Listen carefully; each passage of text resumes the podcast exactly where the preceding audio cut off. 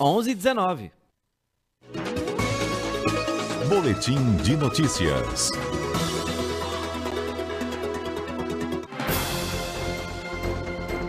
CBN Conexão Brasília com Rômulo Pinheiro. Bacana que quando começa a coluna do Rômulo, parece até que é o Linha Direta que está começando aqui na programação, extinto Linha Direta né, na TV Globo. Rômulo Pinheiro, bom dia para você, bem-vindo. Bom dia, meu amigo Max. Você sabe que essa vinheta é famosa, viu? Muito conhecida já, bem famosa. Inclusive, semana passada, Max, Tatiane Lobato estava conosco aqui e estava me lembrando da situação de Aparecida de Goiânia e falou que os três estavam em pé só acompanhando né, a coluna. Depois desse dia, começaram a me chamar de coluna Mick Jagger Conexão Brasília, viu? É verdade. Então, vocês, por favor, fiquem calmos que esse final de semana está chegando um bom resultado para o Papão. E se precisar de comentários aí imparciais, é só me chamar, viu? Te chamaram de pé frio, mas eu briguei com todo mundo. Olha, não é para chamar o Rômulo assim, não. Aqui não. Fui bem. Oi, você acredita em mim, né? Imagina.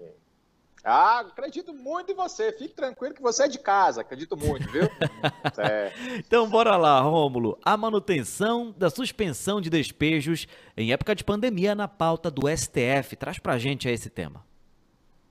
Pois é, Marcos, você sabe que a gente sempre procura trazer aqui para o nosso ouvinte aquilo que vai impactar de fato a vida dele, decisões aqui de Brasília, do judiciário, que de fato impactam a vida dele muitas das vezes há um, uma questão política muito forte. Por exemplo, essa semana mesmo, ontem, nova PEC apresentada no Congresso para limitar o poder do Supremo Tribunal Federal, para diminuir a idade, a alteração da idade mínima para entrada, para mandato no, no, Supremo. Então, o jogo político ele, ele sempre se mantém, né, independente do, do tempo, mas o que de fato interessa às pessoas é, é, é algo muito diferente. Por exemplo, nós tivemos ainda, nesse, ainda ontem é, o ministro Gilmar Mendes dando 24 horas para que o governo se apresente uma proposta para os estados, a questão do ICMS. Isso tudo é muito importante para questões, principalmente da classe média, combustíveis, etc. Mas além dessas coisas, Max, é uma coisa muito mais importante que está aqui em pauta, na verdade, há uma preocupação com relação a esse assunto, que pode impactar cerca de 140 mil famílias aí no Brasil inteiro que estão nessa situação de risco muito grande em razão dessa possibilidade de despejo. Só para contextualizar o nosso ouvinte aqui, eh, no ano passado, em razão das questões da pandemia, nós tivemos uma série de decisões judiciais aqui no próprio Supremo e uma própria lei específica suspendendo os procedimentos de despejo durante o período da pandemia.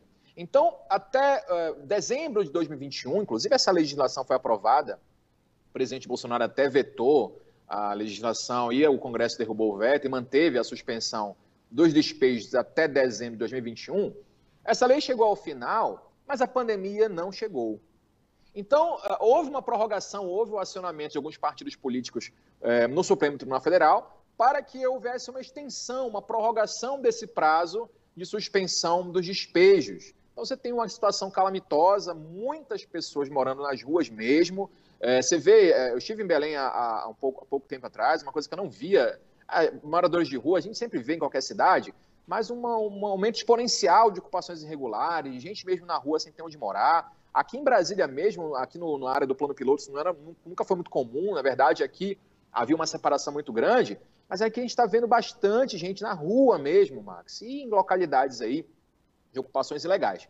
Então, isso também foi reflexo da pandemia. Por essa razão, essas medidas foram impostas. A, a, a, suspensão desses processos de despejo até que se tomasse uma providência, até que o poder público pudesse efetivar políticas aí de, de, de, de moradia para as pessoas, enfim, e aí ficou essa, essa lei aprovada no passado, que acabou em, em dezembro. Então, o STF buscou aí composição com os, com os partidos políticos para que se prorrogasse esse prazo por mais seis meses.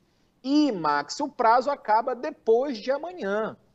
E não há uma previsão aqui no Supremo, pelo menos de imediato, de uma reanálise desse, desse documento, né, dessa situação. Então, daqui a dois dias, por exemplo, poderão ser retomados os procedimentos de despejo. A gente entende também que há uma questão da propriedade privada, a gente tem todo um regulamento jurídico para isso. Muito embora não se, não se pode é, é, deixar é, desguardado, né, desguarnecido aquele que é o dono da propriedade, embora o poder estatal também tenha o dever de implementar a moradia para essas famílias. É uma situação, é uma calamidade social que foi agravada com a pandemia. E daqui a dois dias, esses procedimentos poderão ser retomados. O Supremo Tribunal Federal não tem previsão ainda, nesse momento, de julgar esse, essa questão, se vai prorrogar ou não. O ministro Barroso é, está com a decisão liminar, deve, deve submetê-la a plenário. A Defensoria Pública da União pediu já uma extensão de mais seis meses, pelo menos até final do ano, para que esses procedimentos sejam suspensos, mas a, a, a projeção é que dos últimos seis meses já foram pelo menos beneficiadas mais de 20 mil famílias nessa situação de calamidade, de não ter onde viver. E a gente sabe, Max, que a, a porta de entrada da cidadania é a moradia. Com a moradia, ela passa a ter acesso a um posto de saúde, a hospitais, enfim, a, a situações escolas, né? Isso está muito interligado às questões de moradia. Então, há uma preocupação muito grande aqui no Supremo. O, o, o ministro Barroso já foi instado a mandar plenário, não há prazo, e aí fica a preocupação de daqui a dois dias, então, esses procedimentos voltarem a correr. E essas famílias que já estão em risco, a pandemia parece que arrefeceu, mas não acabou, não se tem uma melhora econômica no país para implementar essas medidas. O próprio Estado ineficaz nessa implementação de políticas públicas de moradia, o que está sendo feito hoje é levar pessoas a abrigos, abrigos improvisados, abrigos que não permitem que as pessoas levem algumas coisas até para poder se manter, e infelizmente há uma, uma discussão muito grande a respeito da eficácia do poder estatal para implementar essas políticas, é por essa razão que se busca essa extensão do prazo de suspensão desses é, procedimentos de despejo no país, a conferir isso nas próximas semanas, meu amigo Max. Ah, se você me permite, eu trago uns dados aqui em relação a esse assunto, ah, porque quase 150 mil famílias né, estão ameaçadas de remoção ou remoção ah, aqui no Brasil. Uh, o que corresponde a mais de meio milhão de pessoas vivendo sob ameaça. E de acordo com a campanha Despejo Zero, né, 97 mil são crianças, 95 mil pessoas são idosas, e de acordo com o último balanço divulgado pela campanha, esses dados são, foram coletados até 31 de maio deste ano, então são dados recentes, e a gente. Você traz esse tema e o tom de ameaça, o tom de preocupação, ele gira em torno dessas famílias. E nós não estamos falando sobre política, a gente está falando de causas sociais, a gente está falando de políticas públicas voltadas para tudo isso. E é algo que ainda vai ser desenrolado ao longo desses dias, com certeza, né, Rômulo? Pois é, meu amigo, num país onde 33 milhões de pessoas estão numa situação de fome ou de insegurança alimentar, esse é mais um problema essencial e básico que o Estado, infelizmente, de décadas não vem conseguindo cumprir. Agora, há uma questão muito urgente, muito relevante, que a pandemia veio intensificar e que precisa ser dada uma resposta imediata. O STF ele pode até prorrogar mais ou menos esse prazo para mais seis meses, mas isso é uma solução paliativa. Enquanto o Estado não implementar essas políticas públicas com eficácia, nós teremos essas calamidades, infelizmente, acontecendo no nosso país é a conferir o que vai acontecer, meu amigo Max. É, eu sempre lembro daquela música, enquanto o rico cada vez ficar mais rico, o pobre cada vez ficar mais pobre.